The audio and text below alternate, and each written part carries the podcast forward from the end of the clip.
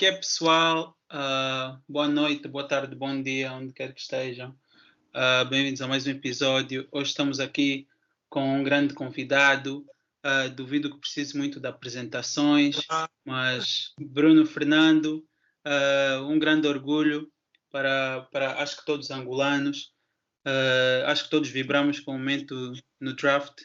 E queria só começar a fazer a pergunta usual que nós costumamos fazer aos nossos convidados se, se alguém não conhecesse, como é que tu descreverias quem é o Bruno Fernando? Damn, wow. Olha, já cansa a pergunta. não, epá, não, não, não, para ser sincero, se alguém não, não conhecesse, como é que eu descrevia, tipo, conectado, não, não ligado ao basquete, coisas assim, só pessoas assim, eu como, como homem, como ser humano, epá, mano, uma pessoa muito simples, uma pessoa muito easy de, de lidar, uh, uma pessoa disponível, accountable. Epá, muito, yeah, muito simples, mano. Não, não, não, um gajo gosta das coisas, as pessoas gostam muito de relacionar com, com o desporto toda hora, porque o basquete já é o basquete, mas não, uma pessoa, uma pessoa assim, muito simples, como eu disse, easy de lidar, outgoing, muito extrovertido, essas coisas todas. Yeah. Agora passando aqui uh, um bocado mais para o grande momento, né, que nós todos, eu lembro-me o ano passado nós estávamos sempre a ver o teu draft stock, Ei, onde é que está o Bruno, qual é os draft boards, onde é que ele está, onde é que ele vai ser escolhido. Como é que foi, como é que tu descreverias o momento que quando tu ouviste o teu nome a ser chamado no draft? Nós vimos claramente ficaste emocionado, mas descreve só. Yeah, yeah, é um momento emocionante, né? Eu acho que, tipo, para toda a gente, quando tu trabalhas ah, a tua vida toda, tu dedicas todo o teu tempo e forças e vontades e não sei o que a uma coisa, realmente pode ser bem, é um sonho que torna-se uma realidade, porque, epá, nós todos temos conhecimento que existem milhões, milhares, milhares de, basquete, de jogadores de basquete no mundo inteiro e nem todos têm a oportunidade de viver um sonho como esse.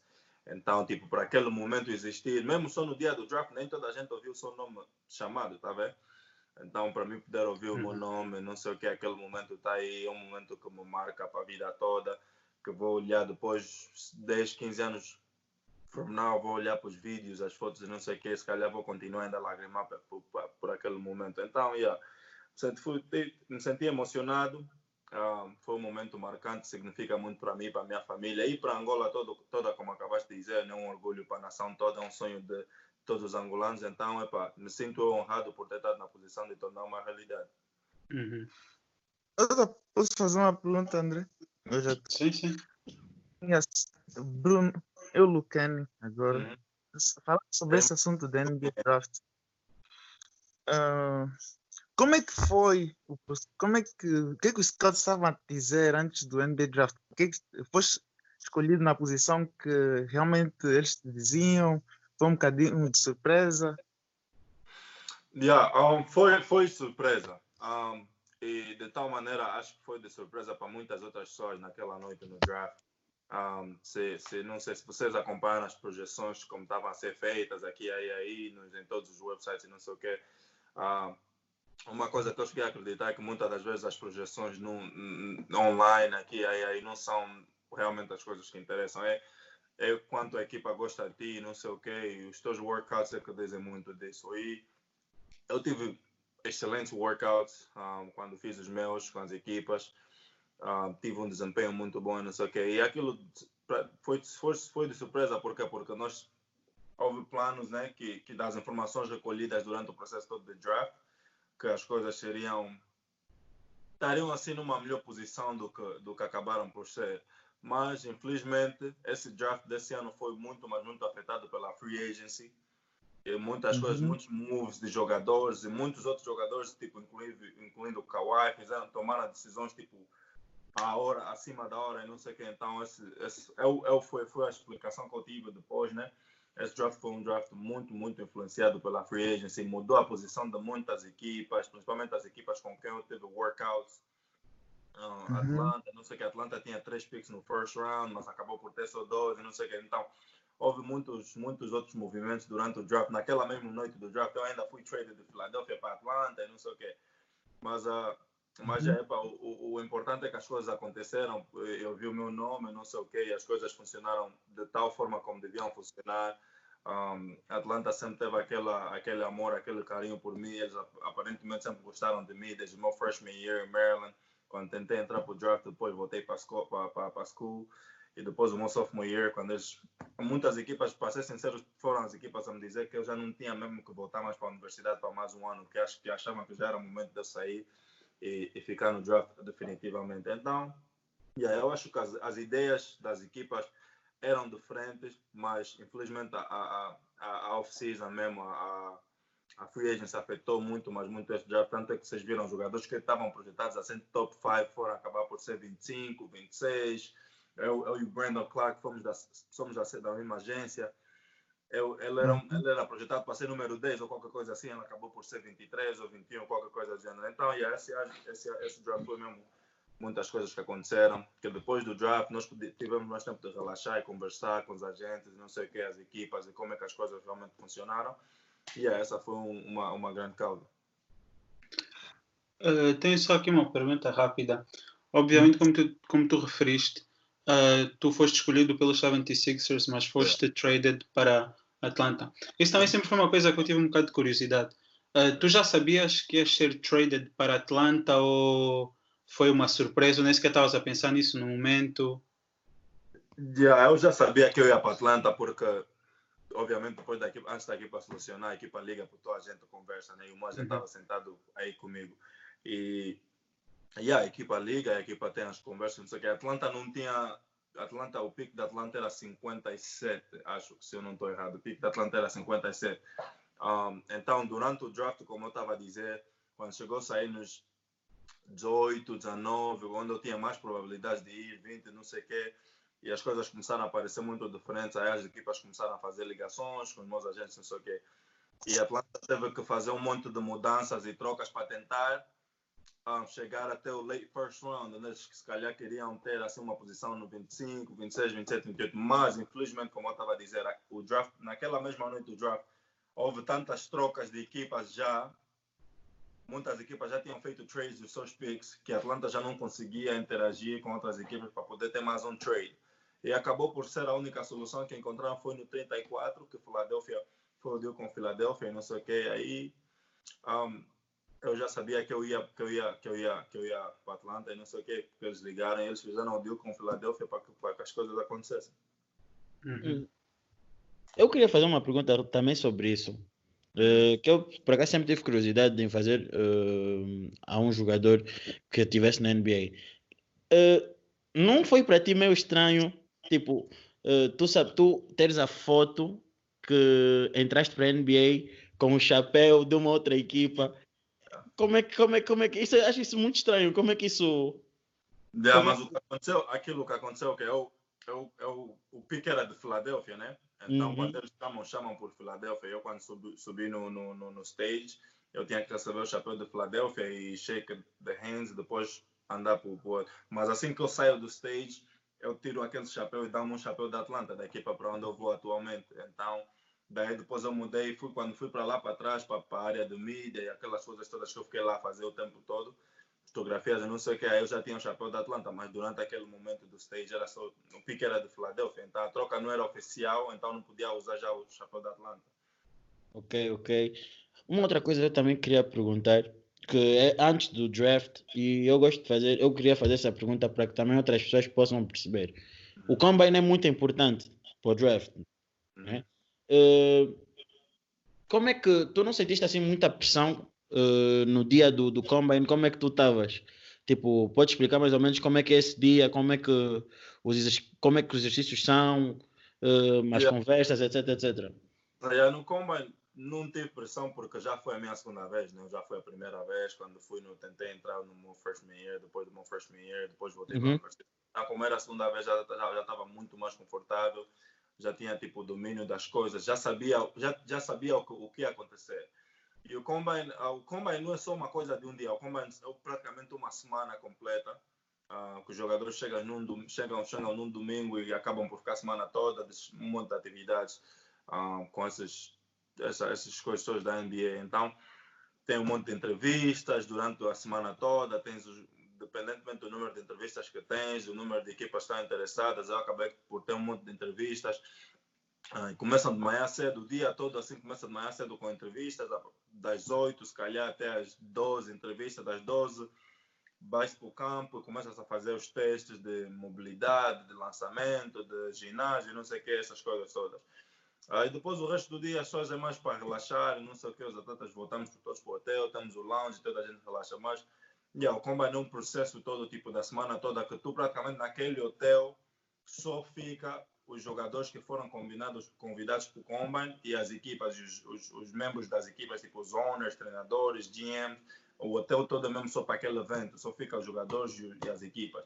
E aí todo o movimento está a ser assistido. Tipo, há jogadores que no draft night acabam por ser, por ser deixados de, de, tipo, há equipas que perdem interesse por certas coisas que têm acontecido no combine, não, não sei o quê, coisas uhum. que acontecem fora da quadra, fora do campo, tá vendo? Uhum, uhum. Então, tipo, naquele aquele environment, aquele evento todo é praticamente para assistir, não só para te conhecer como jogador e como humano, né, como pessoa, mas também para assistir os movimentos, como é que tu és, se os jogadores saem à noite, vão para onde, não sei o quê, porque normalmente em Chicago é uma cidade que está sempre em movimento, não sei o quê. Yeah, então, como é, é muito, muito, mas muito bom, para ser sincero, e acho que é um momento que as pessoas aprendem muito, mas aprendem mesmo muito, porque aí são tipo, os primeiros contactos que tu começas a ter com a NBA e o que, é que a NBA realmente é.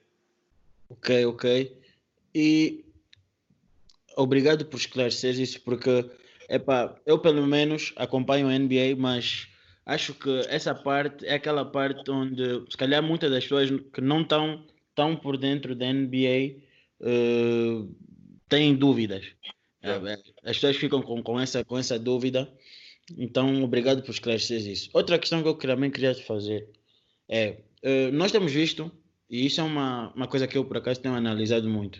Uh, há muita pressão em, nas, draft, nas draft picks, principalmente os, as lotteries, uh, top 3. Muita. Tu não achas que nos últimos anos uh, quem tem sido late first round pick, second round, tem tido uma espécie de margem de conforto para poder uh, desenvolver-se como jogador, por exemplo, no teu caso, uh, tu não sentes que tu tens essa vantagem de não ter aquela pressão da mídia toda em ti para, para o teu desenvolvimento como jogador? Yeah, um, acho que isso não tem, não, tem, não tem nada a ver, para ser sincero, porque quando, quando tu chegas à equipa e quando os jogos começam, quando a mídia vem para o balneário, um, antes do jogo, depois do jogo, a mídia vai falar com, com as pessoas, tal como a mídia, a mídia naquele momento eu não acho que pensa-se muito no, no draft, no que passou, no, na, acho que é mais no, no, jogo que aconteceu e não sei o quê. E aí acho que tipo, eles vão falar com toda a gente da maneira que, que eles precisam falar com as pessoas. E, e, e para mim, particularmente, tipo, não, não, não, não acho que há pressão nenhuma. E, e epa, é uma, não vou dizer que é uma vantagem, mas é tipo algo que tu, como atleta, quer estar sempre no melhor lugar possível de fazer as tuas coisas em paz e nas calmas e não queres muita chatice da mídia e não sei o quê. E muitos de nós na nossa equipa temos isso porque o Trey é a pessoa tipo, que tem a atenção toda da mídia, das pessoas e não sei o quê. Então, não importa quem mais é que jogou bem, não sei o quê. O Trey, quando nós ganhamos, as pessoas põem o Trey aqui, quando nós perdemos, as pessoas põem o Trey aqui. Tipo, o Trey tem a atenção toda da mídia que ele, não, às vezes, faz o trabalho, torna o nosso trabalho muito, mas muito mais fácil. Mas há ocasiões e situações que a mídia precisa de relacionar-se diretamente com o Bruno, com o Cam, com o Kevin, com o DeAndre, e essas coisas acontecem, mas eu, para ser sincero, não, não, não, não, não, não, não vejo vantagem ou desvantagem nenhuma nisso. Acho que como jogador tu tens a aprender que estar a vir todos os dias preparado para fazer o teu trabalho, que é aquilo que tu sabes fazer. Uhum, uhum. Obrigado, obrigado. Ei, Bruno, uma voz nova agora, daqui ao Sandio. Uh, eu, queria, eu queria fazer aqui um apóstrofe, acho que é isso que chamam, e voltar um pouco atrás no tempo para saber um pouco da tua história. Uh, como, é, como é que tu começaste a jogar basquete? Eu jogava futebol. Eu jogava futebol em Angola. Um, eu tinha um amigo que jogava basquete no Primeiro de e acho que na fase, naquela época, o Primeiro de precisava de jogadores, estavam assim a precisar de atletas para ir lá só testar não sei o quê. E meu amigo veio cá para a minha casa, falou com os meus pais, não sei o quê e queria que eu fosse testar. Eu naquela fase não gostava mesmo, para ser sincero. Mas eu estava a crescer, estava a ficar alto. A minha mãe sempre queria, sempre gostou que eu fosse ah, um jogador de basquete. E os meus pais convenceram-me a ir tentar, levaram para lá, fui, tentei, eu e meu amigo, não sei o que, depois todos os dias íamos sempre juntos para o treino. E acabei por gostar do, do, do, da modalidade, continuei a praticar e hoje o basquete é o basquete, então, tipo, yeah, foi uma coisa muito estranha, mas aconteceu mesmo assim. Eu jogava futebol, de repente deixei de jogar futebol, deixei de treinar no futebol, fui para o basquete. Yeah, porque no nosso país mesmo o futebol, epa, apesar de sermos bons no basquete, futebol é, é se calhar o mais popular ainda.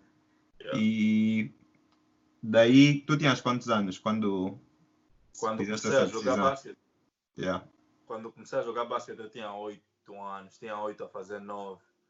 Foi a primeira vez que eu fui treinar, tinha 8 anos, 8 a fazer 9. Ainda lembro, fui pro, fui pro de agosto, um, no, no, no coach Garcia e não sei o quê. Começamos, me meteram na equipa C, tinha a equipa A, B e C. Aí era assim a equipa que eu viajava, que eu jogava nos, nos campeonatos, a equipa mais forte, não sei o quê. Depois tinha a B, que era aquela que participava na- nos campeonatos também como equipa B. Depois tinha a C, que era tipo jogadores só assim, que restam para depois, se melhorarem, são incluídos, se não, são tipo dispensados. Já, eu estava na equipa C, que chamavam naquela, naquele momento chamavam nos os Lakers. Yeah. Uhum. Estava na equipa C, jogava, vinha treinar todos os dias.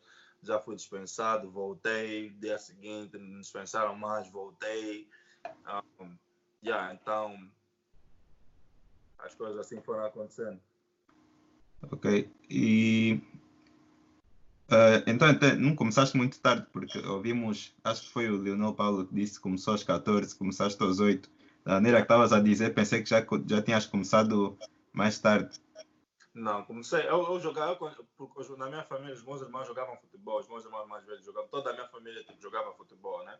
Então não tinha como eu me ligar, não me ligar com futebol muito cedo. Quando era mesmo mais novo, já jogávamos no quintal, não sei o quê. Ah, depois eu comecei só a treinar porque eu tinha um primo que era treinador de futebol. Ok. Yeah. Yeah. Mas assim mesmo aos 8 anos, se calhar já eras mais alto que eu. Não, não era, comecei a crescer até 11. Quando, quando, quando cheguei aos 11 anos, eu comecei a crescer, vamos só assim, boom. Ok. Então quando chegaste ao de agosto, eras, eras dos mais baixos. Já era, era mesmo baixo. Eu estava o Silvio, eu ol- olhava para o Silvio e dizia, porra, esse cote é bem grande. ah." é verdade, ele sabe, eu olhava para o Silvio e dizia, não, esse cote é bem grande. E então como é que isso influenciou, se calhar, o tipo de skills que começaste a aprender na formação? Eu, eu para ser sincero, na formação no 1 de agosto, eu nunca joguei nisso de jogar Big Man e não sei o que. Eu isso, acho que isso de Big Man começou mais quando vim para aqui para os Estados Unidos e joguei na high school em Mount não sei o que. Aí que as coisas começaram mais a tornar por uma posição definitiva, tipo uma posição assim, tu existes, joga aqui. Mas em Angola, tipo, nosso basquete nós só jogávamos, depois escalando formação. Eu, eu era uma pessoa com muita habilidade de lançamento, não sei o quê. E os meus treinadores me deixavam praticamente fazer as coisas, eu era daqueles jogadores que, além de ser muito novo, eu vivia distante. Então, meu pai tipo, me, me, me- levava sempre para os treinos. Quando ele estava para trabalhar, me deixava lá. Eu chegava todos os dias às 5 horas. Durante uns 4 anos ou 5 anos, eu chegava no Podem todos os dias às 5 antes de toda a gente chegar. Mas depois, tipo, nos primeiros anos era mesmo só chegar, ficar aí sentado. Mas depois comecei a. Depois já tinha bola, não sei o quê, já começava a treinar, não sei o quê. Aí fui melhorando a cada vez mais. Mas, yeah, era, não, não tinha tipo uma posição definitiva. Isso começou mais quando vim para aqui. Ok. E toda a gente normalmente tem uma história da formação de quem de alguém que era o mais craque da formação na tua altura. Tu disseste que o Silvio era se calhar o mais alto, que era um jogador na formação que tu vias e dizias, não, esse gajo mesmo é bem craque.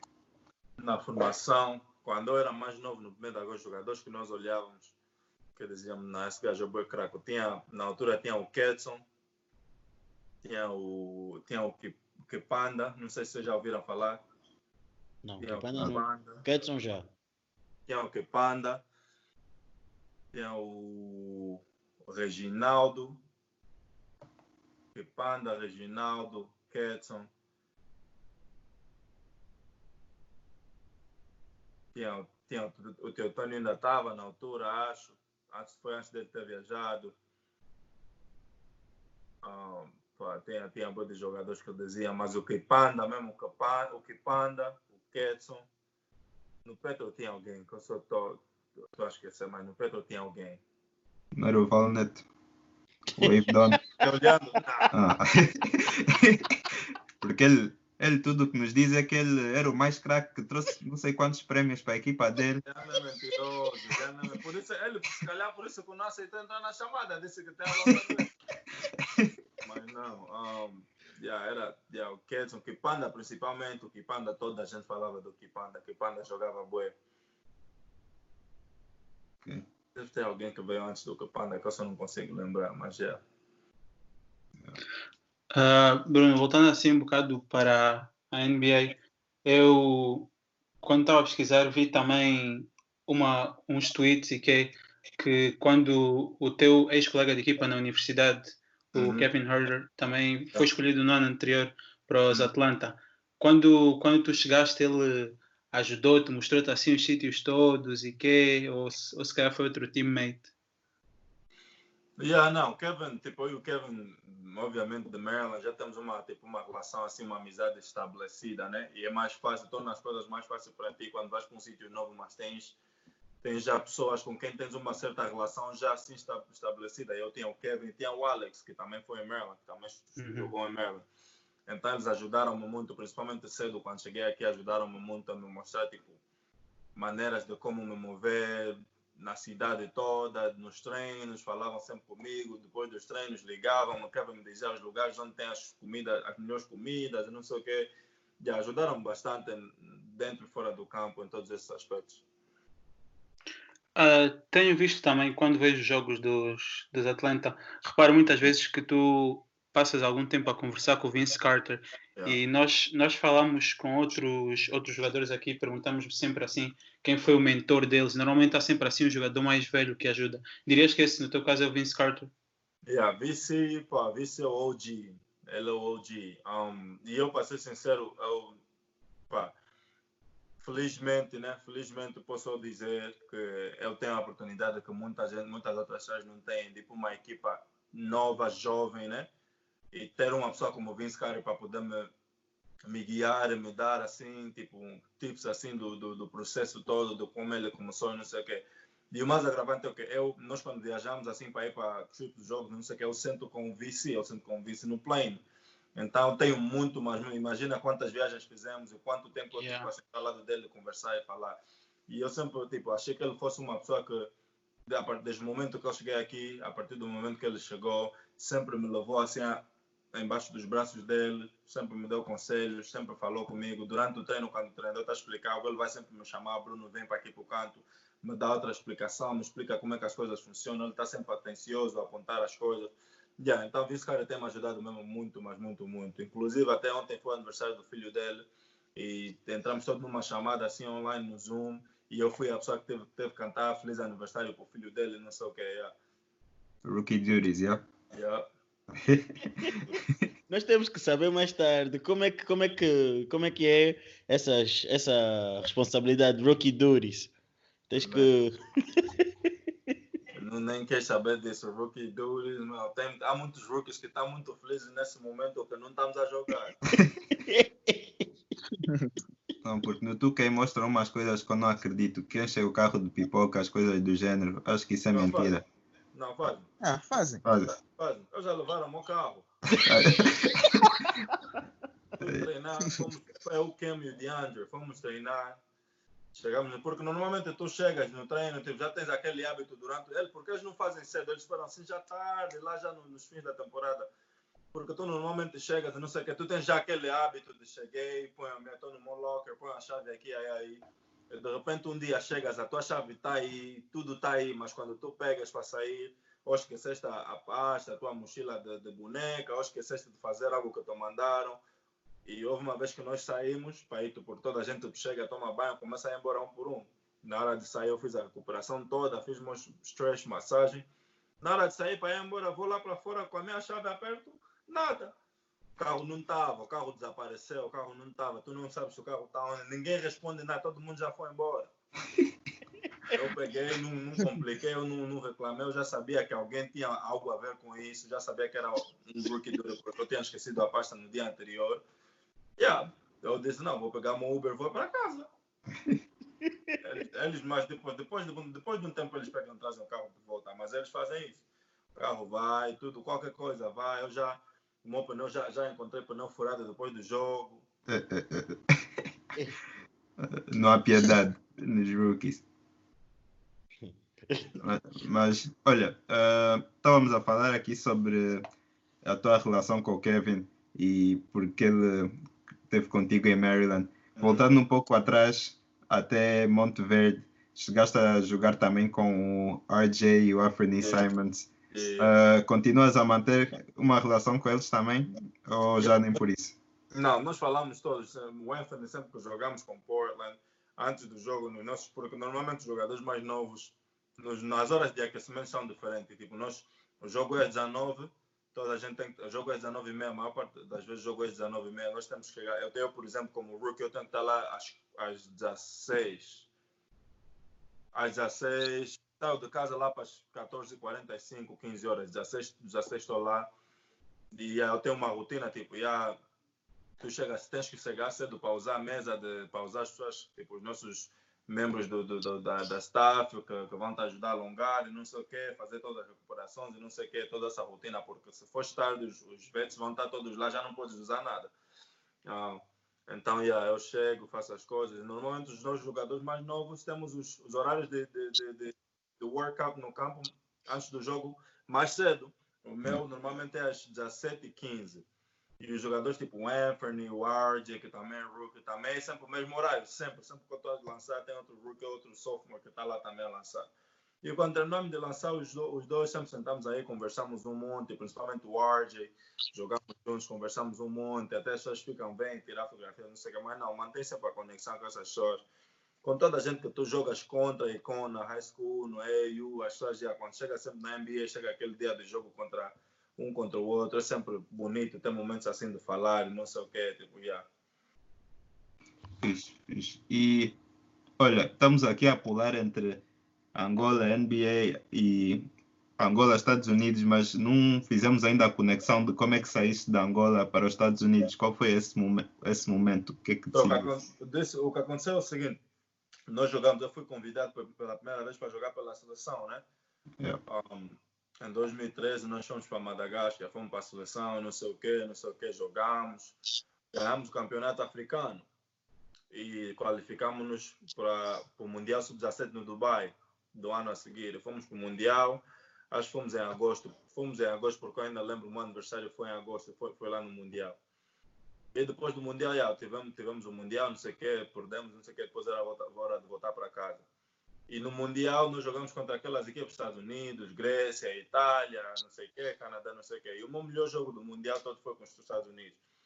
Queira eu dizer que as pessoas assistiam ao Mundial. Só depois de eu ter aqui que eu, realizei que as pessoas, finalmente, as pessoas, afinal de contas, ficam mesmo a prestar atenção nessas coisas, assistiam ao Mundial, não sei o quê.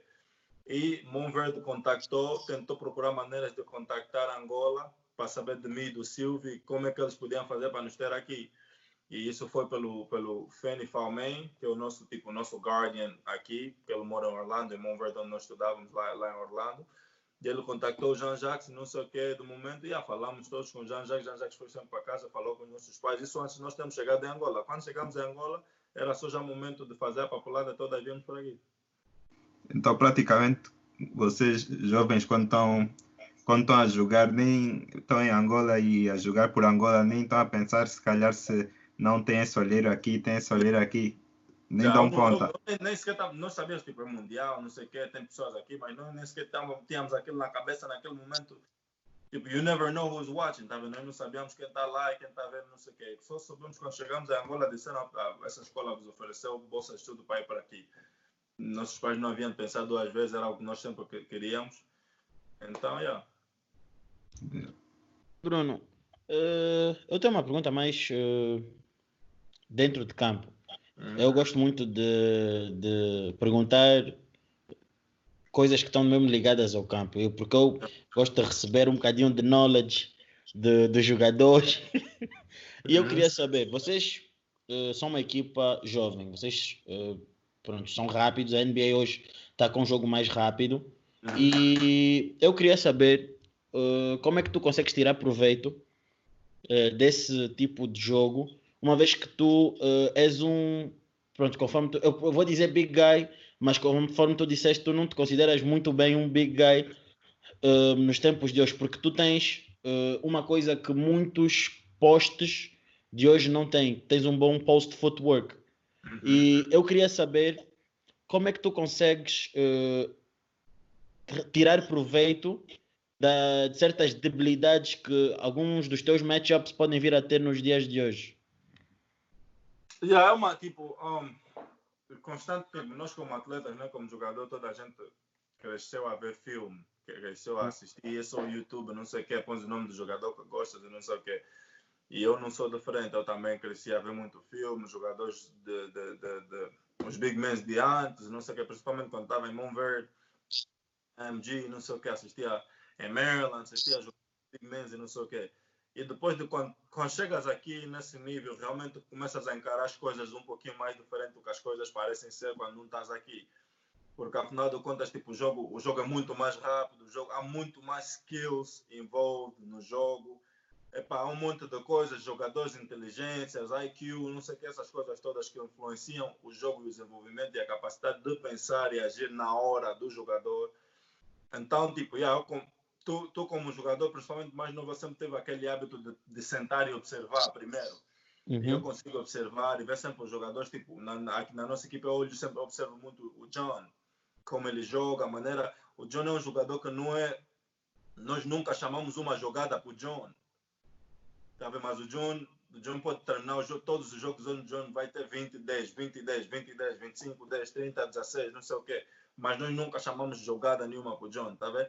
Então tu consegues parar às vezes e notar que muitas vezes na NBA é, é, é claramente que existe skills, existe não sei o quê, mas a NBA é um jogo muito assim e não tem muitos jogadores que realmente estão, não, não vou dizer capacitados, mas têm aquela vontade de jogar assim.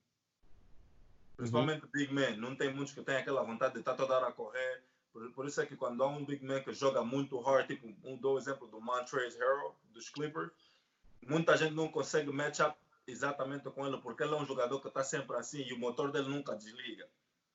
Tá então, depois a NBA passa a ser mais uma liga que, além do skill, tu precisas ter mais alguma coisa para realmente te pôr lá naquele lugar onde consegues começar a ter sucesso na liga. Eu comecei a notar isso cedo, tendo o John na equipa. O John não precisa usar muita coisa de skill, o John só monta bloqueio, rola, monta bloqueio, rola, monta bloqueio, rola. É esse é o jogo do John, sai um pouquinho, papo, uns, uns três, dois daqui, é um jogo simples, mas que faz ter sucesso na nossa liga. Então, yeah, eu consigo, sim, senhor, anotar certas coisas, certos matchups, eu noto a maneira como lidei nesse matchup, vejo, consigo notar as coisas que realmente não funcionaram, e no matchup seguinte tento eliminar essas coisas e usar melhores maneiras de, de, de go around.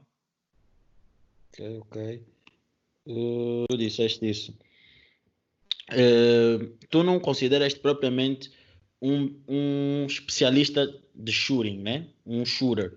Mas uma coisa boa que eu vejo, porque eu acompanho os jogos de, de, de Atlanta, uh, por acaso muitos, e tu gosto muito do teu movimento no pick and pop.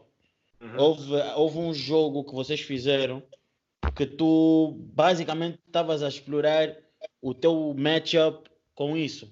E uhum. Tava, o jogo estava a sair muito bem. Uh, o que eu queria perguntar é como é que tu te, como é que tu como é que tu como eu posso dizer tu achas que os jogadores de hoje por terem esta vantagem de epá, conseguirem jogar a 4 e a 5 à vontade têm um bocadinho de mais vantagem que os, de, que os postos de antigamente Yeah, acho que é uma vantagem aí, né? Como eu disse também, o, o, o jogo de basquete desenvolveu muito. Ao longo dos anos, ao longo do tempo, o basquete vai desenvolvendo cada vez mais ainda. Antes nós não. não epá, tem muitos jogadores great, muitos jogadores muito great, muito talentosos, não sei o que, com muito talento que existiu sempre no basquete, mesmo antigamente. Mas acho que o nível de, de, de skills e talento hoje em dia atingiu uma margem que não, não, não, não tinha ainda. Hoje, hoje nós já conseguimos ter um, um Zion que já joga 4, 5, sendo 6-6, que consegue fazer muita coisa. Hoje temos Steph Curry, temos o Trey, temos jogadores super talentosos, temos o Kyrie, não sei o quê. E, e, e, a mesma coisa acontece na posição de Big Guy. Quanto, eu acho que quanto mais tu adicionas no teu jogo, mais valor tu tens.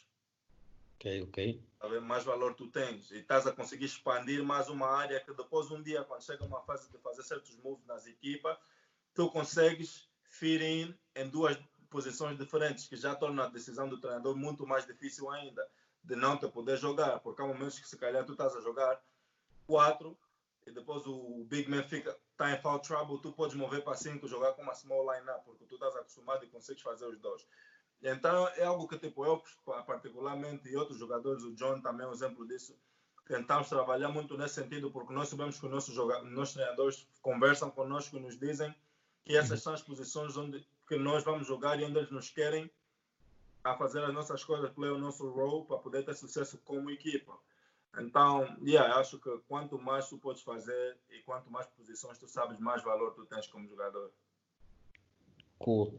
Um, uma outra questão também ligada a isso, que é um, eu, ach, eu achei pessoalmente que um dos teus matchups uh, que eu achei mais interessante foi contra o Carl Anthony Towns.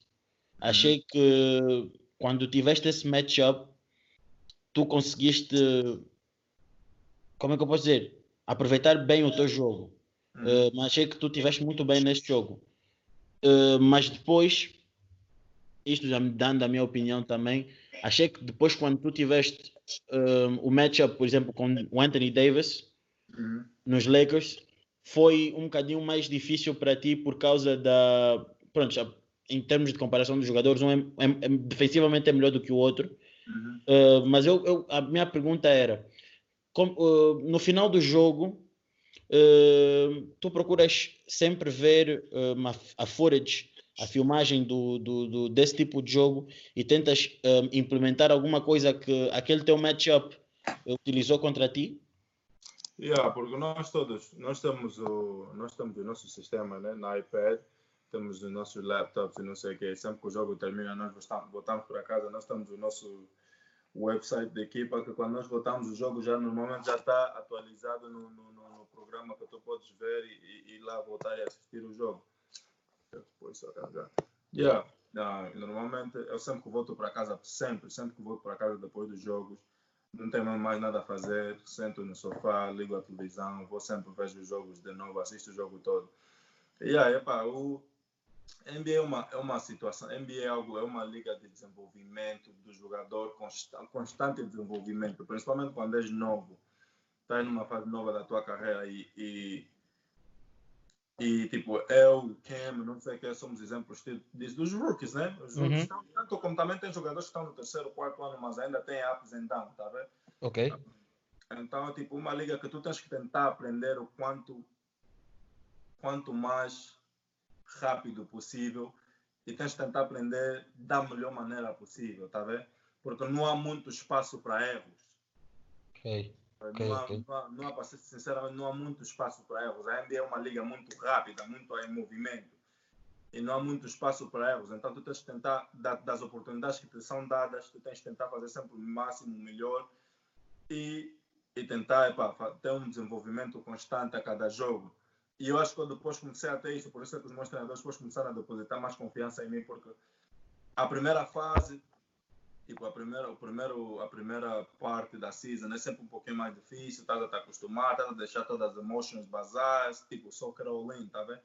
Um, e, e depois a segunda fase tu começas a melhorar, porque também tu, com, com a- as equipas West Coast, tu jogas com essas equipas duas vezes, na casa deles e na tua casa. Uhum. Aí o segundo matchup é sempre diferente, tá vendo? Porque tu já sabes o jogador, já conheces não sei o que, não sei o que.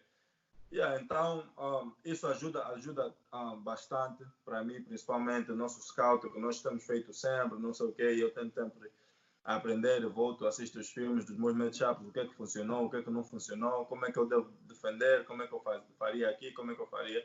E yeah, isso tem me ajudado bastante. Por isso é que eu acho que depois, no, no, no, ao longo da temporada, eu comecei a, a me enquadrar melhor, eu comecei a encontrar as minhas áreas em que eu, em que eu podia fazer bem e melhor para estar melhor interagido na equipe. Bruno, epá, eu tenho que, que falar aqui sobre esse jogo. Porque eu achei esse jogo, porque eu vi e achei esse jogo muito, muito interessante da tua parte. Uhum. Como, como, é que- como, como é que tu estavas a te sentir psicologicamente contra os Wizards? contra os Wizards. 14 pontos, 12 rebounds. Contra os Nesse Wizards, dia. um, esse, esse, esse, esse jogo foi em fevereiro, acho, né? Fevereiro. Yeah, ok. por, volta, por volta dessa altura. Um, yeah, eu eu eu estava bem psicologicamente. Eu também, para ser sincero, acho que foi uma fase em que eu me senti que eu já tivesse a, a, a, a realmente enquadrar e conhecer quem eu era, quem eu sou nessa fase da minha carreira na, na, na NBA. Tipo, tu como atleta, tu tens que encontrar, tens que saber encontrar cedo quem tu és nessa fase da tua carreira e o que é que o teu trabalho é. E acho que aquela foi a fase que eu estava a começar já a figure things out.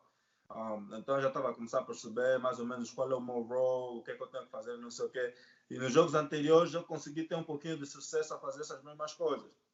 Então contra os Wizards, tipo, a season estava a ir, eu estava a começar a apanhar tipo, mais ritmo, mais ritmo. Os Wizards apanharam, tipo, foi um game que eu já estava a me sentir que eu já estava no, no ritmo, já conhecia melhor o Trey, como jogar com o Trey, como é que o Trey like, gosta do screen, onde, qual é o lado que o Trey gosta de sair, como é que o Trey passa. Então eu já estava a começar a entrar mais naquele ritmo de equipa individual, mas infelizmente naquele mesmo jogo me lesionei, fiquei tipo duas ou três semanas fora, Uhum. perdi mais um monte de jogo, depois tive que voltar de novo, apanhar de novo aquele ritmo.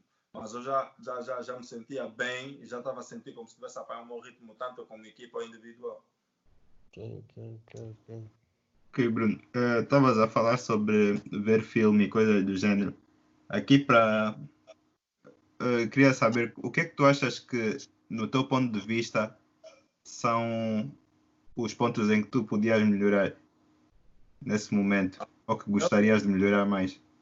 Já eu, como atleta, acho que eu preciso melhorar em muitos aspectos, a todos, se posso assim dizer, mas se tiver que me focar em certos aspectos para continuar a desenvolver, e eu tenho trabalhado muito nisso, meus treinadores, não sei o que, mesmo muito antes dessa, dessa coisa ter acontecido, um, era, eu, eu sempre, sempre, sempre, sempre, sempre joguei, treinei o meu lançamento, sempre tive, fui, fui um- uma pessoa muito dedicada a isso, ball handling, começar mesmo só a aprender, a tentar expandir mais o meu jogo, driblar, ah, ir para ball screen, essas coisas de handoff, continuar com a bola, um, fingir que estivesse a passar, mas não, continuar essas coisas assim, atacar o sexto, diferentes formas de finalização, do que porque normalmente no college era muito post-up, recebia a bola, um, dois dribles, vou para o meio gancho, não sei o que, essas coisas. Mas a NBA é muito mais envolvida. Eu jogo, nós jogamos com muito mais espaço. Normalmente eles me dizem sempre para estar space, estou sempre no canto, lançamento de cantos, e não sei o que, poder, tipo, um shot fake, dri drible por rim. Então, eu tento trabalhar em diferentes formas de finalização, tentar adicionar outras coisas no meu jogo, expandir o meu jogo, passar, tentar, tentar voltar para aquela forma de Maryland, tipo, de poder passar a bola e ter aquela visão melhor do jogo, de onde é que os meus colegas estão. Mas como eu disse, NBA é diferente porque é um, é um, é um, é um environment que tu nunca te vês e tu estás agora e estás a aprender. NBA, o aprendizado é muito rápido. Tu, começa, tu estás a aprender tudo rápido ao mesmo tempo. Não há muito espaço para erros, como eu estava a dizer. E, e tu tens que constantemente aprender. Cada jogo é, cada jogo é diferente. Hoje jogas contra Philly, o, o, o scout de Filadélfia é diferente. Amanhã jogas contra Portland, o scout de Portland é diferente. Então, tá vendo? É muita informação que tu rece- recebes ao mesmo tempo, tens que te adaptar a isso rápido.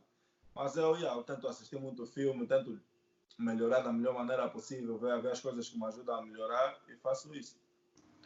E olha, ah, ah, nós aqui já falamos no podcast, não sei, é para acredito que não ouviste, mas se calhar seria bom, seria bom se tivesse ouvido. Foi que na altura das pessoas estavam a falar da G-League, nós aqui fomos dos que defendemos, não precisas de agradecer, nós defendemos aqui o Bruno Fernando, dissemos não, Bruno Fernando não foi para a G-League, ele foi ajudar a equipa e é uma coisa que acontece normalmente na NBA para ajudar os jogadores a desenvolver-se. Yeah, yeah. Eu gostaria de saber ah, o que é o que é que o- como é que tu usaste essa oportunidade de ir para a G-League e, e ter um jogo com a outra equipa? Como é que tu usaste para desenvolver o teu jogo? Epá, a G-League, epá, as a G-League é uma liga de desenvolvimento, é uma liga para oportunidades, basically, vou, vou pôr assim. Um, para jogadores como eu, normalmente às vezes, como rookie, há momentos que tu, há- há- depende muito do treinador, há momentos que tu vais jogar os jogos todos, há momentos que vai, vai, passam dois, três jogos e tu estás aí disponível, mas tu não jogas. E G-League é pelo menos aquilo para mim, foi a experiência que eu tive, né? Para te ajudar a estar naquela forma esportiva e ter aquela rotação de basquete, porque perder um, dois jogos, três jogos seguidos é muito. E nós na NBA já não temos muito tempo de treino. Nós praticamente não treinamos quando a temporada começa. É muito trabalho individual, não se treina como equipa. Então, se não tens aquela rotação de jogo, aquela estar na forma esportiva, fica muito mais difícil voltar e estar no ritmo quando um dia a tua oportunidade na equipa aparecer. Então, essa foi a conversa que eu tive com o meu treinador acerca de ir para a G-League. Tanto é que eu só fui três vezes, mas a pessoa já estava a dizer que eu fui na G-League. Então, era mais para isso, usar a oportunidade que eu tinha para jogar. Às vezes, se calhar, nos últimos dois jogos com o Atlanta, eu joguei oito minutos, mas na G-League eu vou e jogo 36, 38 minutos. Então, yeah, é mais tipo só para manter aquela forma, aquela, aquela rotação um, de jogozinho.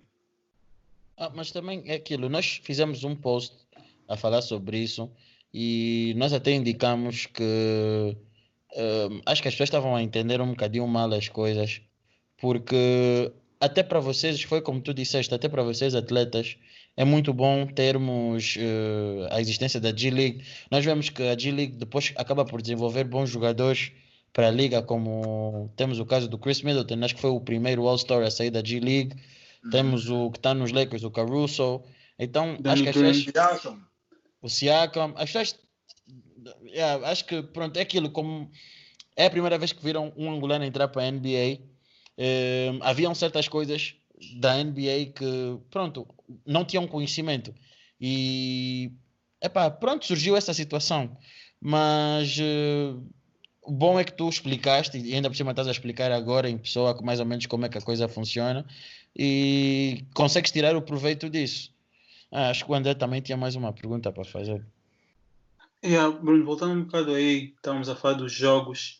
Uh, quando tu entraste na liga, imagino que tem assim muitos, como nós, tinhas muitos jogadores que viram assim da televisão e que qual foi assim o jogador que quando tu jogaste contra tu ficaste mais Epá, estou mesmo aqui, mesmo no meio desses jogadores todos que eu vi quando estava a crescer.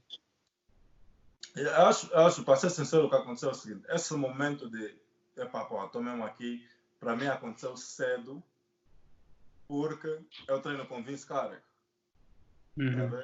Eu treino, e aí acho que o, o momento foi quando eu joguei com Vince, com Vince Carter pela primeira vez, tipo, aquele momento do treino, quando tu vês o Vince Carter a vir, a entrar para o treino, tu vês like, yo, like, yo, tá vendo?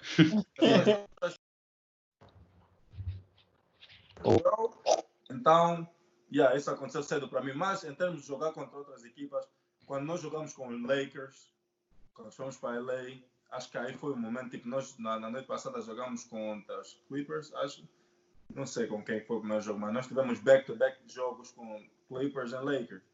Um, mas quando jogamos com LeBron, tanto eu como outros jogadores, tipo outros rookies, ainda lembro, nós estávamos assim, no warm-ups, um, um, dos outros rookies olhou e disse, yo, that's LeBron.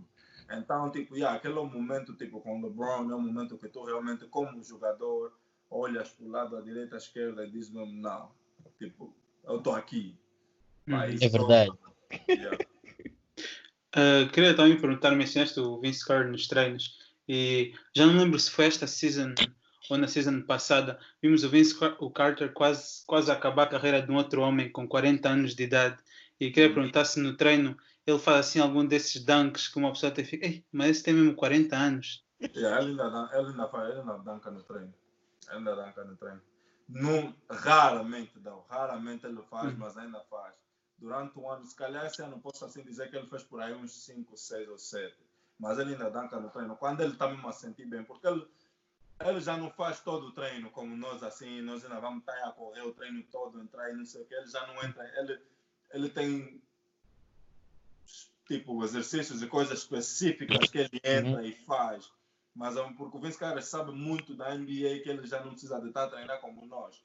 Uhum. A maior parte das vezes ele está só aí no, no, no, lado, na linha, assistir, chamar os jogadores, conversar, falar, dar direções e não sei o que.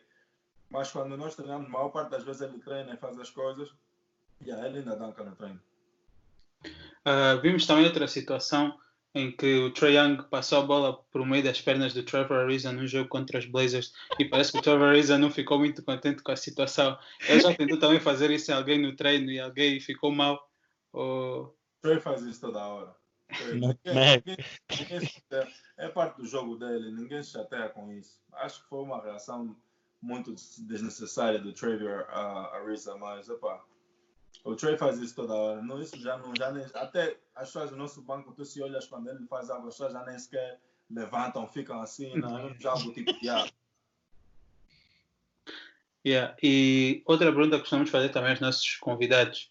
Ah, pronto, quando nós estamos a crescer, temos sempre aquele jogador especial. Nós vimos a carreira dele, né? vimos como é que ele joga, queremos um bocado ser como ele. Ah, para ti, quem seria, quem seria esse jogador? Kevin Garnett.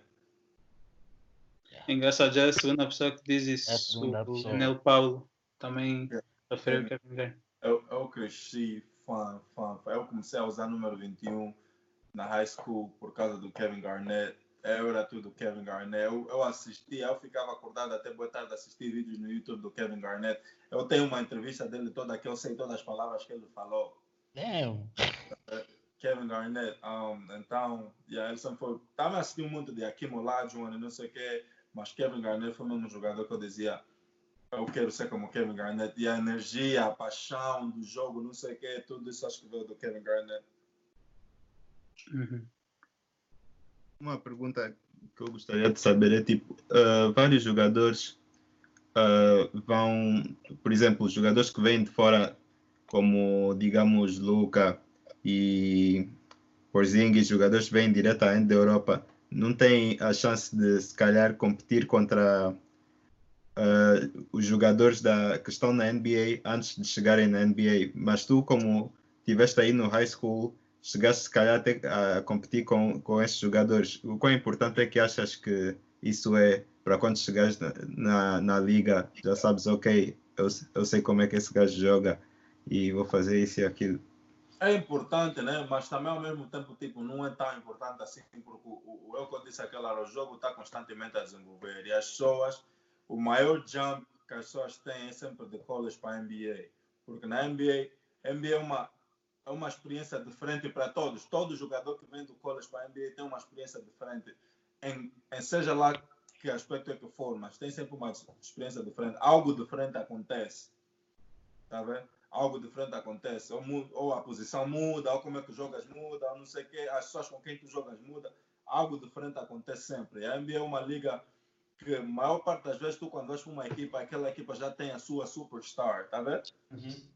E, e muitos de nós saímos da universidade acostumados com a bola, está sempre a nossa mão, não sei o quê, não sei o quê. Tá vendo? E isso já muda quando tu vais para a NBA, as coisas já mudam. Eu, tipo, um, um exemplo, vou usar quem? Um, um RJ Barrett, que a bola estava sempre na mão dele no, em Duke, vai para New York, a bola, ele ainda recebe a bola, mas já não é constantemente como ele jogava em Duke. Quer dizer, as coisas já, aspectos do jogo dele já começam a mudar, porque lá ele tem que ajustar o jogo dele para poder feeling com a equipa com quem ele está, porque há outros jogadores mais velhos que também não vão só deixar você chegar, para.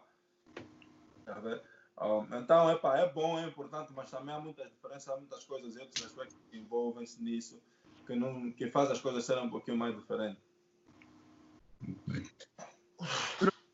Só aquilo que de novo. ah, tem, uma, uma pergunta. Agora os jogadores da NBA, até antigamente já faziam isso antes, gostam muito de ir para big markets, small markets. Queria saber o que, que, que- qual, a tua, qual a tua opinião sobre isso. Se gostaria de big market um dia. Tipo, não, a minha pergunta é tipo, há pessoas que, jogadores na NBA que preferem jogar num big market, outros que não, não estão interessados por big market e preferem ficar em small market. Queria saber qual a tua opinião sobre isso e qual a tua preferência.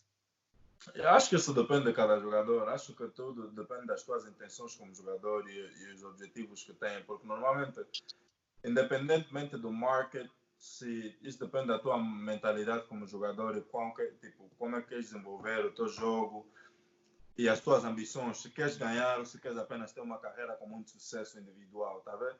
Um, e, epá, para mim, como todo jogador, toda a gente vai dizer, ah, não, quero ganhar e não sei o quê, quero, quero ter sucesso individual, quero ganhar. Mas para mim, o mais importante é ir num lugar, não importa se é um big market, small, small market, é um lugar em que eu consigo ajustar o meu jogo de tal maneira a ter sucesso individual e, co coletivo ao mesmo tempo, porque a maior situação da NBA é que NBA, muitos jogadores acabam por não estar ou não ter oportunidade de jogo, não é porque não são bons jogadores, mas porque o sistema da equipa onde se encontram, se calhar não vai de acordo com aqueles, aquilo que eles trazem para a equipa, tá vendo?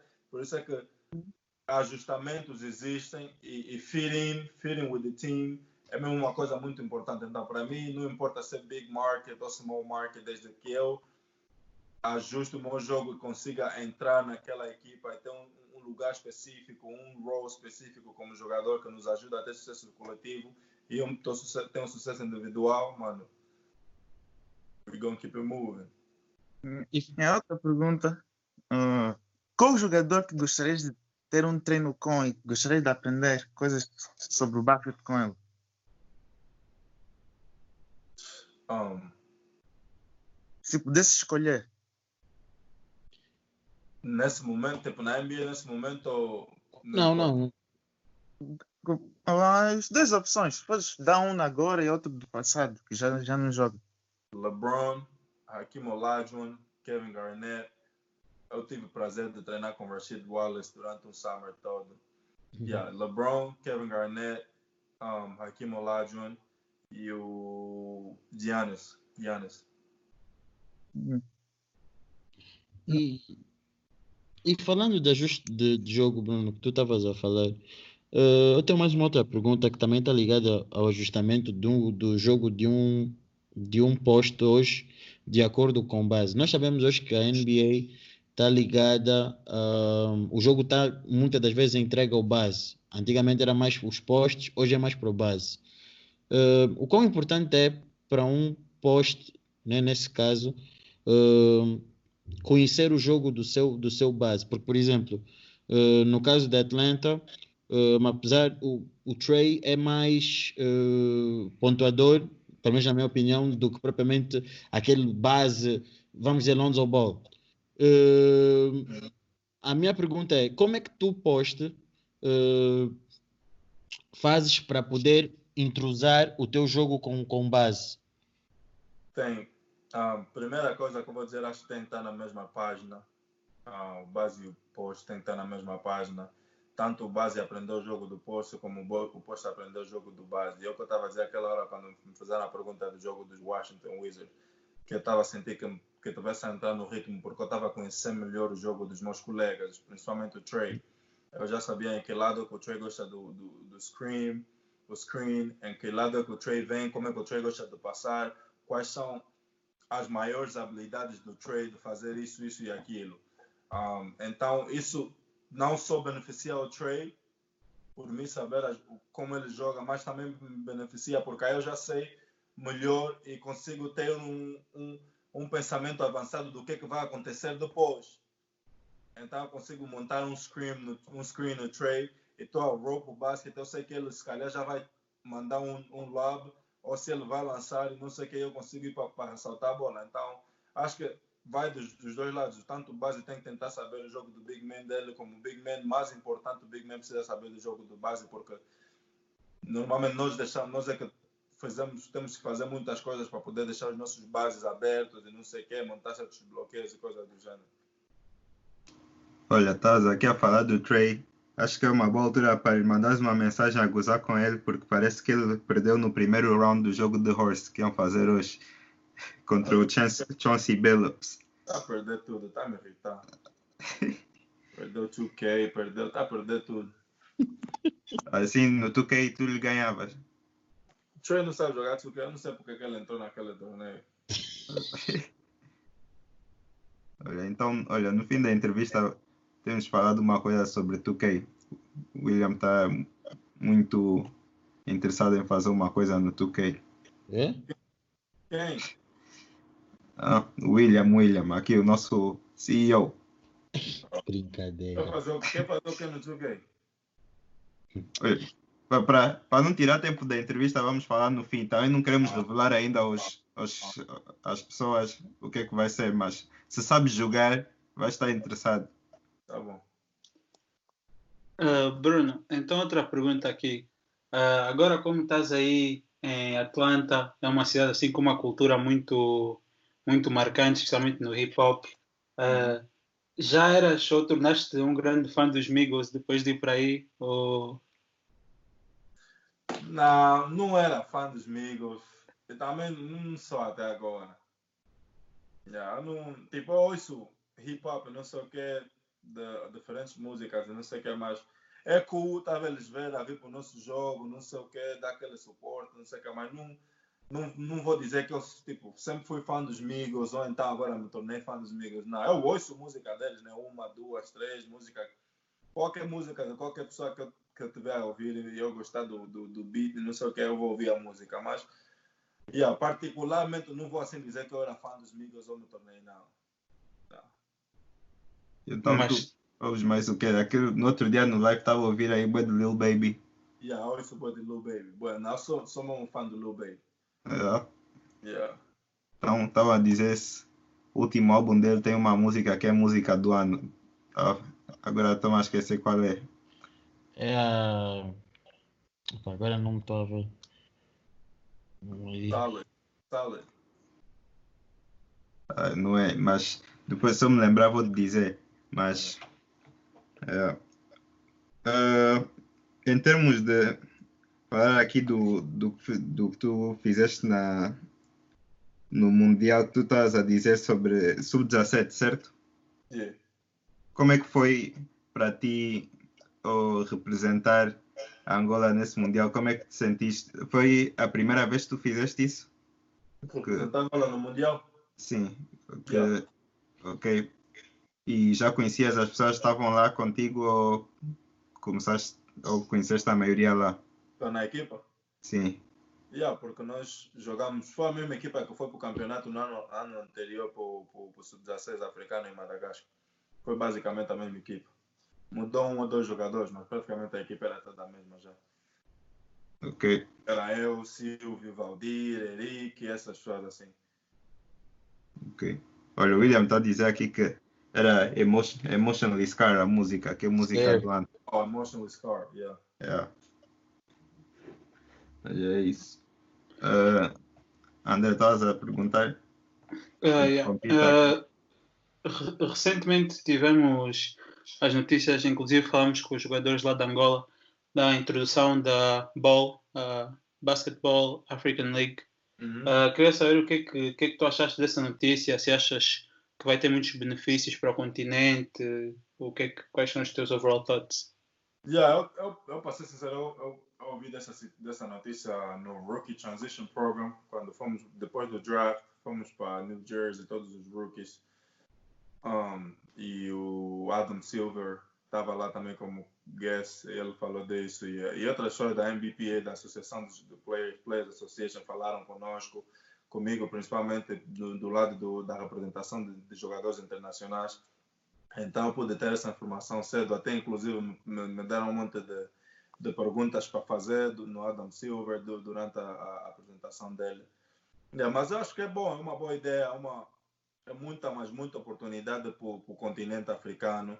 Um, acho que nesse momento isso é algo mais a NBA, tipo, a dar uma palavra e dizer que realmente nós estamos de olho a vocês, porque acho que às vezes a África sente um pouquinho ocultada, sente um pouquinho fora do, do baralho uh, em termos de, das pessoas darem aquele salto e olharem sempre para o talento, porque talento existe muito no nosso continente, tá uhum. Então, eu acho que é uma, foi uma maneira da NBA dizer, epa, nós estamos convosco, nós estamos de olhos a vocês, não, não estamos a vos deixar só, e epa, vamos fazer isso para implementar uma maneira de que de forma que os atletas não pensem sempre em sair do continente para procurar melhores condições na Europa, melhores condições na América, que também podemos fazer a partir daqui e as pessoas estão a vos ver.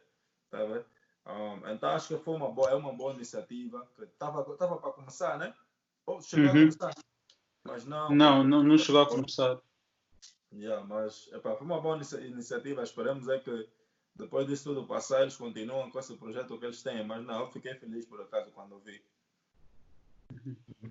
Bruno, eu tenho para fechar uh, mais duas perguntas. Um, a, a penúltima era como jogador um, e, e, falando de objetivos, próxima época tu podes ter como tu tens como teu objetivo, tens como um dos teus objetivos individuais lutar para Most Improved? Yeah, eu acho que epá, todo, todo jogador tem um, oportunidades como essa, principalmente no segundo ano, terceiro, não sei o que. E eu, eu para ser sincero, do jeito que eu olho para mim como jogador, um, o meu work ethic, da maneira que eu trabalho, da maneira que eu me dedico, o, quão committed eu estou no meu trabalho e as coisas que eu faço, e eu quero sempre melhorar e poder fazer melhor. E com a temporada, com a rookie season que tive, com muitos altos e baixos, bons e maus momentos, um, eu consigo ter um melhor balanço do que do que é que vai ser o meu, o meu segundo ano. Tipo, se posso voltar, tipo, dizer em Maryland, quando cheguei em Maryland, meu primeiro ano foi muitos altos e baixos, não sei o quê, bons e maus, mas eu quando quando o ano, quando o ano terminou, eu fui para para a off-season, eu tive uma melhor ideia do que, é que eu queria treinar, que jogador é que eu queria me tornar no segundo ano. E uhum. eu consegui fazer, consegui ter muito, mas muito sucesso no segundo ano que me levou a poder estar aqui agora. Então acho que eu posso definitivamente fazer a mesma, mesma coisa. Eu acho que vai ser, eu pelo menos como jogador, eu não, não partilhei nada com isso com, com ninguém, mas eu pelo menos acho que ainda há muita surpresa a vir para muitas pessoas. Acho que ainda muitas pessoas vão estar surpresas, meus treinadores incluídos, meus, meus, meus colegas vai haver uma grande surpresa no tipo de jogador que eu vou me tornar depois da minha temporada off, da minha off-season, nos treinos que eu fizer quando voltar para o training camp e começar a temporada. Ah, ficamos todos à espera. É, uma, é aqui uma chamada de atenção, aqui um exclusivo do Bruno Fernando aqui no nosso, no nosso canal. Agora, uh, eu também tinha, uh, queria fazer-te uma, uma, mais uma pergunta, hum. que era uh, relativamente, era mesmo relativamente à a, a, off-season. Ok como é que tu, como é que tu consideras? Eu estou a fazer essa pergunta a todos os convidados porque uhum. eu quero ter mais ou menos uma noção do que, é que os jogadores pensam. Uhum. Um, tu quando vais para, tipo, imagina, para o teu, para o teu trainer, o teu coach de, da Summer, a pessoa com quem tu trabalhas, pronto, não, não sei. Um, tu descreves o teu jogo ao ponto de identificar as tuas falhas ou tu, como é que eu posso dizer, entregas pura e simplesmente toda a confiança ao coach e seu, e trabalho. Yeah, só que acontece comigo, uh, eu estou numa situação diferente, porque o trainer com quem eu treino é alguém, com, é alguém que eu já treino há muitos anos. Quando eu cheguei aqui em Montverde, no meu junior year na high school, eu já treinava com ele. Junior, senior year, IMG, Maryland, não sei o que. Então, ao longo dos anos, eu já sempre fui treinando com ele. E agora eu estou numa fase que ele conhece-me melhor, ele conhece-me muito melhor conhece o meu jogo, ele conhece as coisas que eu preciso melhorar, não sei o quê. Tanto é que quando a minha primeira temporada em Maryland terminou e eu tentei entrar para o draft, mas depois notei que eu devia eu ia voltar, queria voltar para a universidade para mais um ano. Eu e ele estávamos em constante um, comunicação. Ele foi para Chicago, para o Combine, estávamos juntos em Chicago, Combine. Ele acompanha-me, consegue ver a movimentação toda das coisas, como é que vão, treinamos e não sei o quê. Então, eu consigo apenas dizer, é para esse summer eu quero fazer isso e ele, como meu trainer, ele consegue fazer o meu projeto todo. E eu, quando chego no Summer, eu sou treino. E eu, ele, o meu trainer é o mesmo que o do Jay Crowder. Então, nós treinamos sempre juntos. Todos os Summer, eu e o Jay Crowder treinamos sempre juntos em Miami. Então, eu aproveito do meu plano e do plano do Jay Crowder, misturamos. Tipo, eu consigo okay. fazer muitas coisas de guard que o Jay Crowder faz e ao mesmo tempo consigo incluir muita coisa de big man e não sei o que, aprender footwork, não sei, eye, eye hands coordination, essas coisas todas. Uhum. Mas o meu trainer sabe como fazer as coisas porque ele assiste os jogos durante a temporada toda, ele sempre depois joga, ele manda uma mensagem, não sei o que, aqui tu veste bem disso, disso, disso, aqui erraste nisso, isso, devias ter controle, mais controle disso, disso, aquilo, tá vendo? Uhum. Então eu consigo notar que ele tem aquele acompanhamento e aquela dedicação que eu também tenho no campo em querer me ajudar a melhorar. Então, normalmente, quando vou para a temporada, nos últimos três anos, quando vou para a temporada, para a off-season, não, não tenho muito, muito o que falar. Eu chego e eu confio que ele tem meu programa. Mas uhum. agora, o ano passado foi diferente com a Atlanta, porque eu fiquei aqui, joguei Summer League, não sei o que, quase o Summer todo treinei aqui.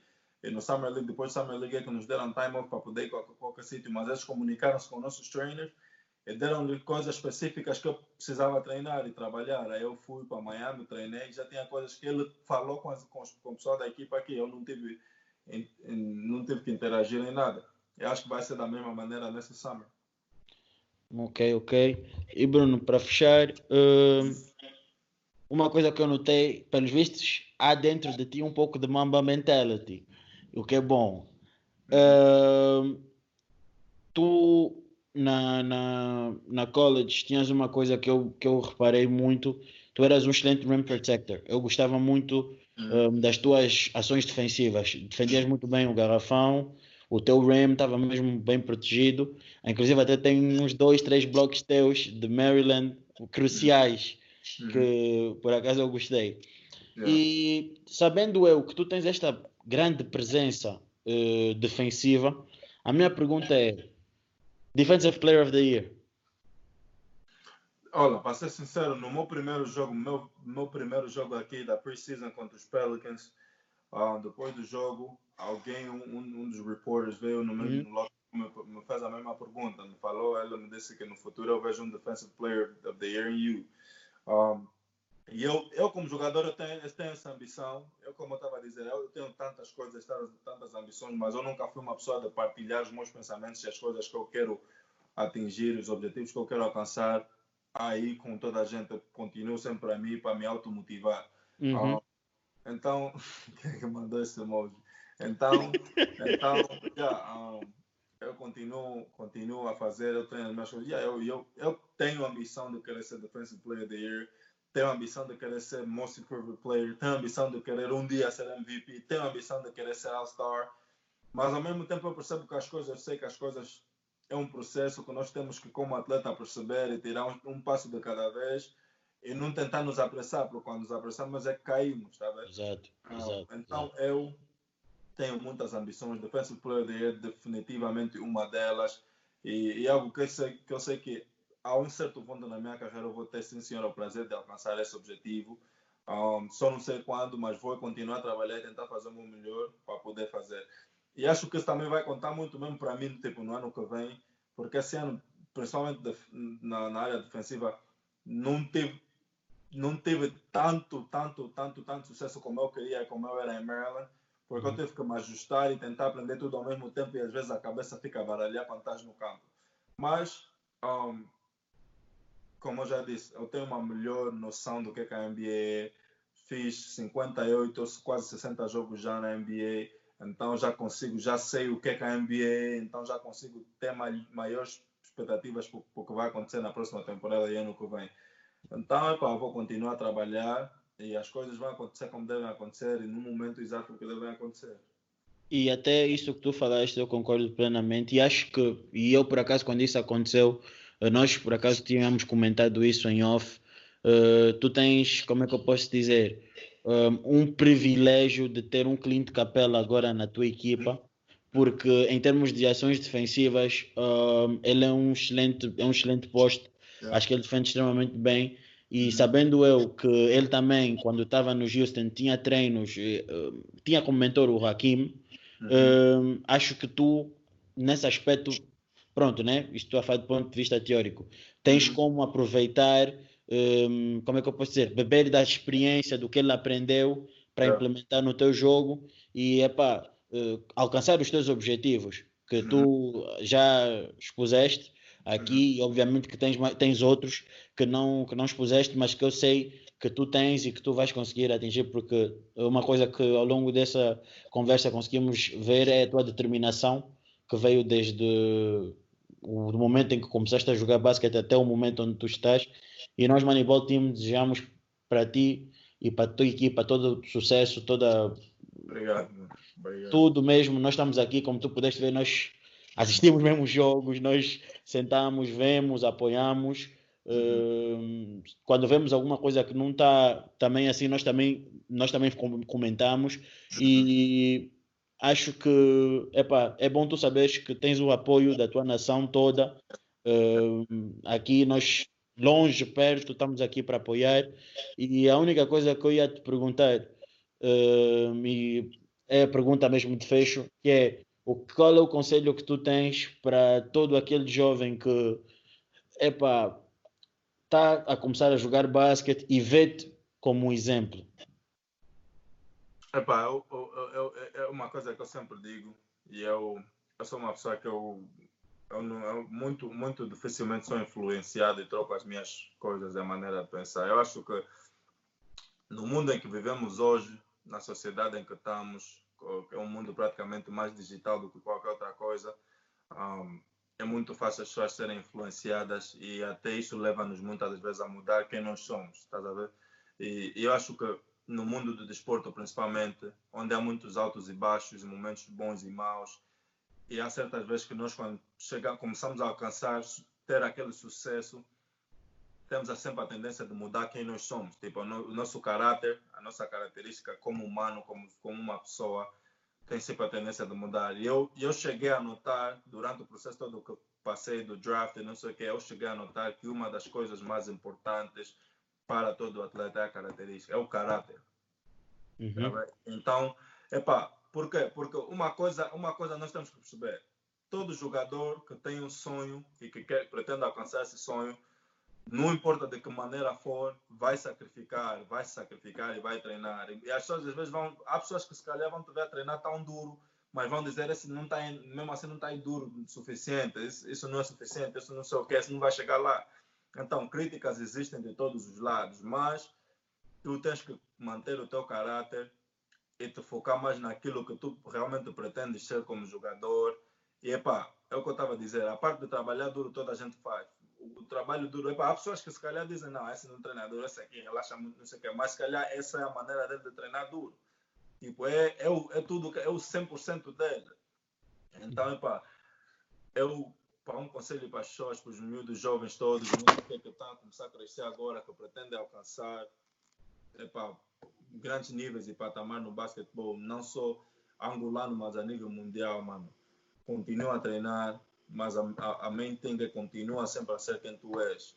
Ações boas levam-nos muito, mas muito longe, mano. Eu até hoje sou tão grato por Maryland e pelas coisas como, como Maryland me ajudou, mas nem tudo isso teve a ver com o meu sucesso no campo. Maryland, eu sempre fui uma pessoa fora do campo que tratei as pessoas como elas queriam ser tratadas, como eu queria ser tratado. Isso, isso vai long way, isso vai mesmo a long way, mano. As pessoas lembram sempre de como você made them feel, tá vendo? Uhum. E, epa, é uma coisa que eu digo sempre às pessoas, eu converso com o Silvio, com o Henrique, com o Riff, eu digo sempre, eu, eu não sei se você consegue notar, eu não sou uma pessoa de muito de, de, redes sociais, eu não, não acredito muito em redes sociais, me comunicar e conectar com pessoas nas redes sociais, tá vendo?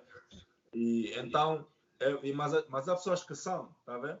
Uhum. Há pessoas que têm sucesso e as redes sociais nos faz pensar como se o nosso sucesso já fosse aí, tipo, aquilo é tudo o que nós sempre queríamos na nossa vida, temos que parar já aí porque já alcançamos mas pessoas como eu, eu sei que tem muito mais que eu ainda preciso, porque às vezes eu vejo hoje em dia as pessoas se chamam de GOAT, como se não fosse nada, não sei o quê, não sei o quê. Então, epá, eu só acredito muito nas coisas que eu pretendo alcançar e eu acho que eu, continuando o meu caráter e continuar a trabalhar da maneira que eu tenho sempre feito até hoje, os passos todos que dei na minha carreira vai me levar muito mais longe. Então, para qualquer pessoa que está a continuar a seguir esse sonho, mano, continua a trabalhar como tens feito, mas o teu caráter diz mais alto, fala mais alto. Obrigado pelas palavras. Um, vi que foram mesmo sinceras, humildes e é um bom conselho para todo aquele que quer seguir. Obrigado, Bruno, mais uma vez. Um, agradecemos, boa sorte. Um, eu sou William Azulay. E é assim que nós terminamos uh, esta grande entrevista. Foi uma conversa longa, mas pelo menos da minha parte nem sequer dei conta. Aprendi muito, aprendi muito. Uh, e é um privilégio estar aqui a trocar informações, trocar aqui uh, conhecimento com um irmão uh, mangolano. E epá, muito obrigado, estamos juntos. Epá, fiquem atentos, muita coisa, tá, muita coisa boa para o canal está a vir. Subscrevam, partilhem, like, sigam o, o Bruno, apoiam, apoiem um, e tudo mais. Eu sou o William Azulay, fomos. Estamos juntos. Yes, sir. Uh, Bruno, obrigado. Yeah. Okay? Obrigado mesmo. Obrigado mesmo pela cena. Uh, calma só, Bruno. Antes de, de tu desligares, uhum. uh, eu ia só.